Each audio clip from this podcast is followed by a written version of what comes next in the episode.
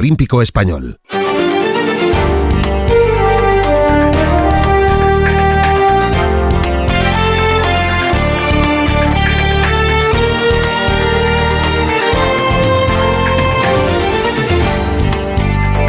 Noticias de esta mañana del viernes. Policías y guardias civiles se manifiestan hoy frente a las delegaciones del gobierno en toda España. Para reclamar, entre otras cosas, el reconocimiento de profesión de riesgo y que se declare zona de especial singularidad al campo de Gibraltar tras el asesinato de los dos guardias civiles en Barbate. Estiman las asociaciones que en Andalucía faltan al menos 2.000 agentes. Las condiciones son tan duras, explica el portavoz de Jucil, Agustín Leal, que muchos piden cambiar de destino. En la zona del campo de Gibraltar cada año se renueva la plantilla de la Guardia Civil un 40%, porque nadie quiere estar destinado allí y buscan otros destinos pues más, más normales, más cómodos.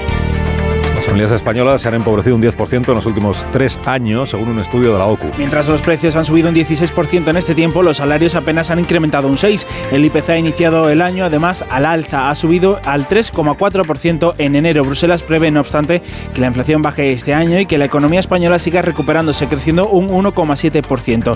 El comisario Gentiloni reconoce que el paro es aún elevado en España, pero cree que las reformas están dando sus frutos. Por supuesto que el desafío para España es muy grande en cuestión de empleo, pero también hay que reconocer que se ha progresado debido al compromiso del gobierno con las reformas que hasta ahora creo que han dado buenos resultados.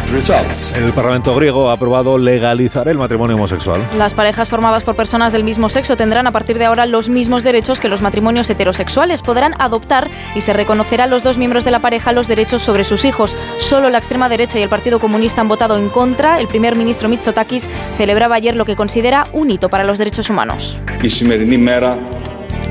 Hoy es un día para estar alegre, porque a partir de mañana se eliminará una barrera más entre nosotros, para crear un puente de convivencia en un Estado libre, con ciudadanos libres.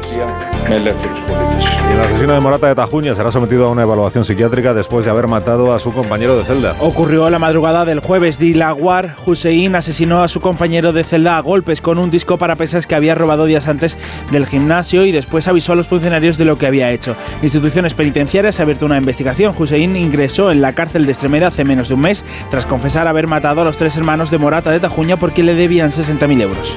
En Onda Cero, más de uno.